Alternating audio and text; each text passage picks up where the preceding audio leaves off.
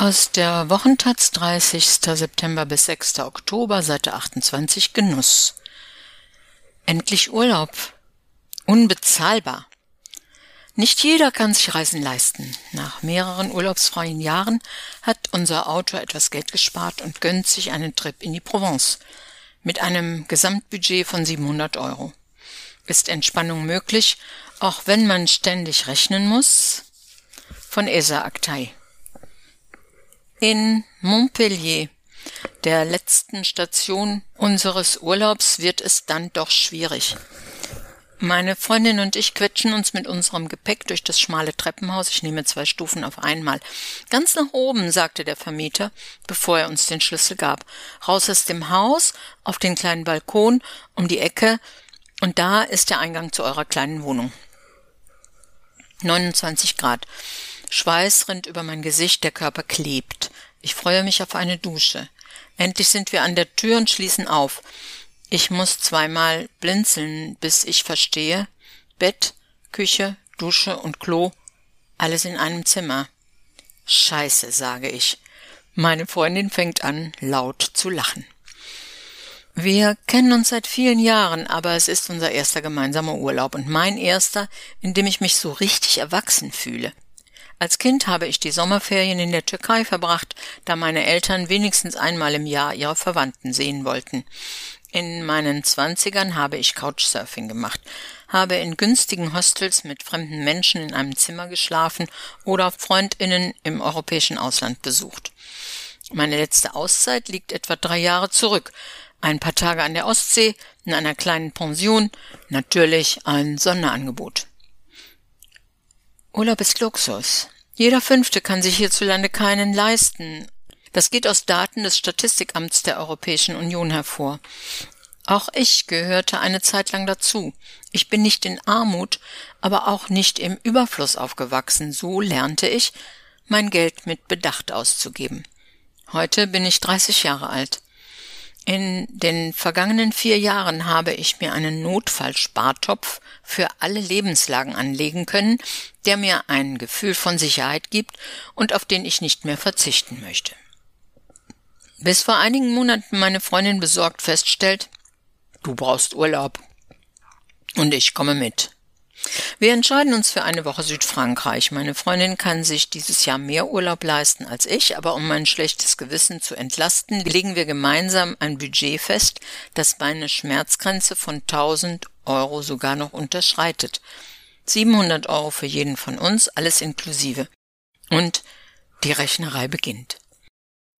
Wir sitzen im Zug nach Miramas, einem kleinen Eisenbahnstädtchen nähe Marseille. Felder, Bäume und verlassene Bahnhöfe ziehen an uns vorbei, die Luft drückt. Schräg gegenüber sitzt ein junges Paar, das sich ein Croissant teilt, neben uns zwei Menschen in Trekkinghosen, bemüht, mit uns ein Gespräch zu beginnen. Ich erinnere mich an die vielen Autofahrten, die ich mit meiner Familie hinter mir habe, mit meinen beiden Brüdern auf dem Rücksitz, Schulter an Schulter, Knie an Knie.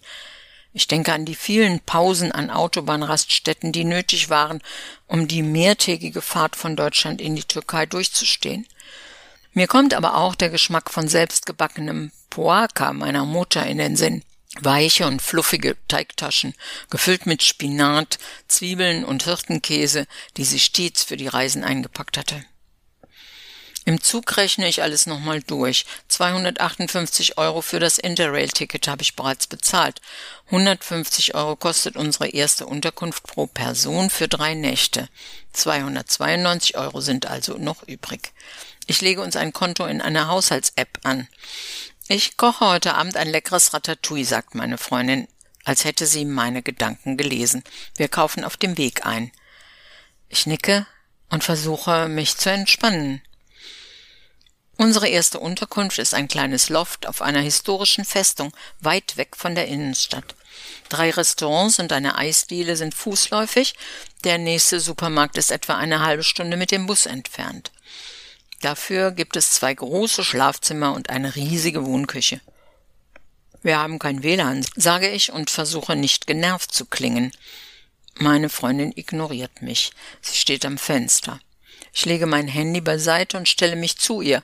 Wir blicken über kleine Dächer, über Olivenbäume am Rande des Städtchens hinweg auf eine Bucht, den Eton de Berg.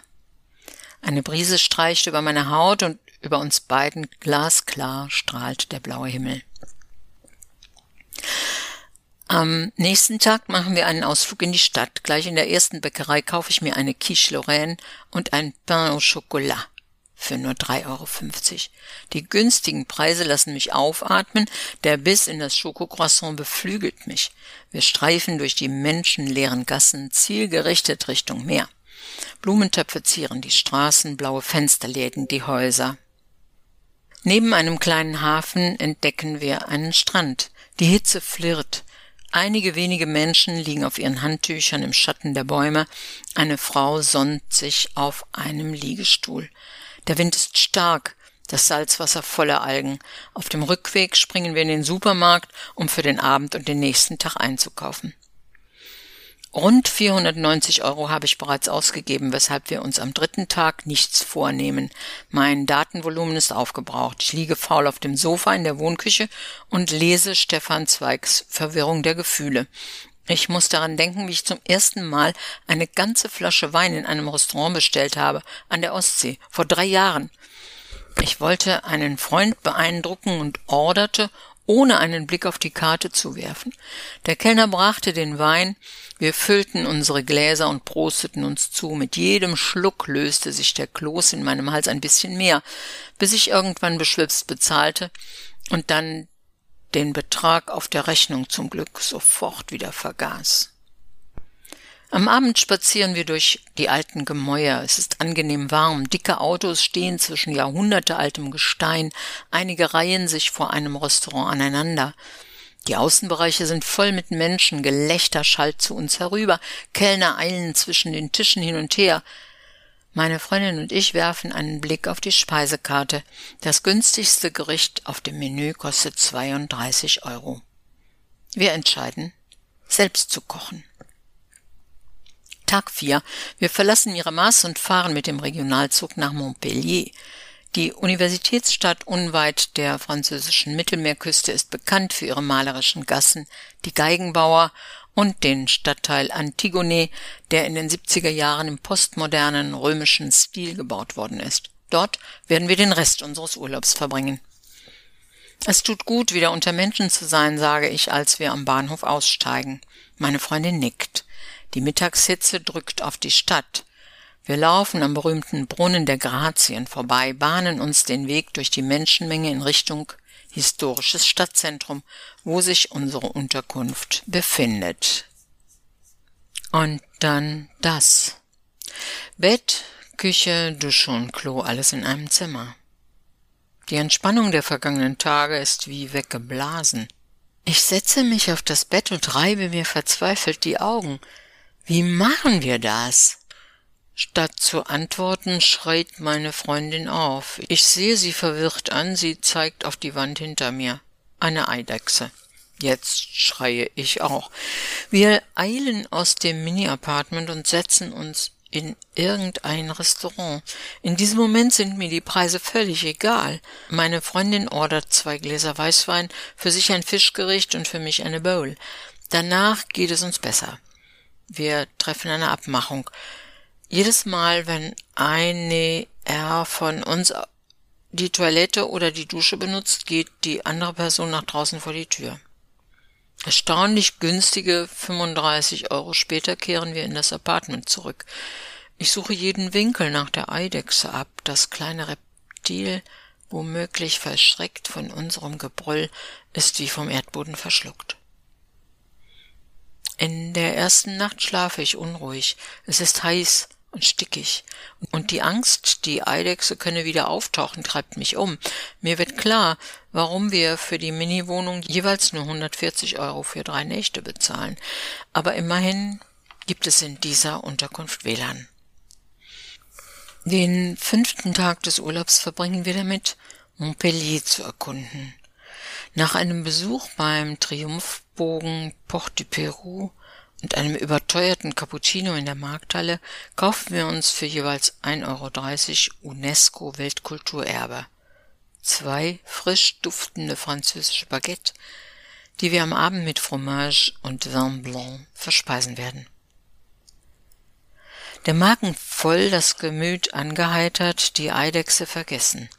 Der Sommerabend wird zur Sommernacht. Die Restaurants sind voll, vor den Bars stehen Menschen. Meine Freundin und ich finden Platz im Außenbereich einer Eckkneipe. Wir bestellen zwei Weißwein und eine Schachtel Zigaretten.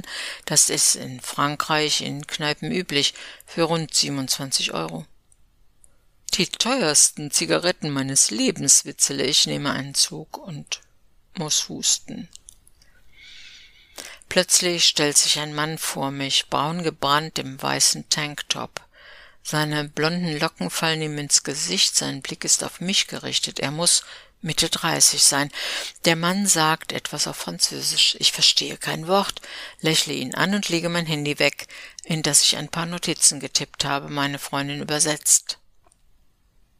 Was machst du? fragt er. Ich schreib nur etwas auf, sage ich. Was schreibst du? Geschichten. Ich höre den Leuten zu, die Geschichten erzählen. Er grinst. Leider spreche ich kein Französisch, sage ich. Wenn du auf Französisch lebst, dann wirst du auf Französisch träumen, übersetzt meine Freundin, und wenn du auf Französisch träumst, dann wirst du Französisch schreiben. Ich träume nicht auf Französisch. Stattdessen drückt der Kopf, mein Magen ist übersäuert, als wir später mit ausgestreckten Beinen auf dem Bett liegen. Der Café am nächsten Morgen am Place de la Canurgue, dem ältesten Platz der Stadt, hebt das Gemüt. Wir sitzen neben gestutzten Sträuchern im Schatten der Bäume. Ich rechne nochmal meine Ausgaben durch. Rund 40 Euro sind noch übrig. Und während wir am sechsten Urlaubstag am vielleicht schönsten Platz Montpelliers verweilen, überkommt mich ein melancholisches Gefühl, das womöglich an jedem Ende eines Urlaubs einsetzt. Unsere Taschen haben wir zum Großteil gepackt. Ein letztes Mal streunen wir abends durch die Gassen. Ein letztes Mal sitzen wir in einem französischen Restaurant. Ein letztes Mal werfen wir einen Blick aufs Geld. Sieben Euro noch. Ich atme auf. Tag sieben. Die Straßen sind vormittags leer. Wir betreten den Bahnhof. Am Gleis drücke ich meine Freundin fest an mich. Ich will nicht zurück, sage ich, trotz Rechnerei. Ich auch nicht, sagt sie und hält meinen Arm. Dann steigen wir in den Zug, der uns in den hektischen Alltag zurückfahren wird.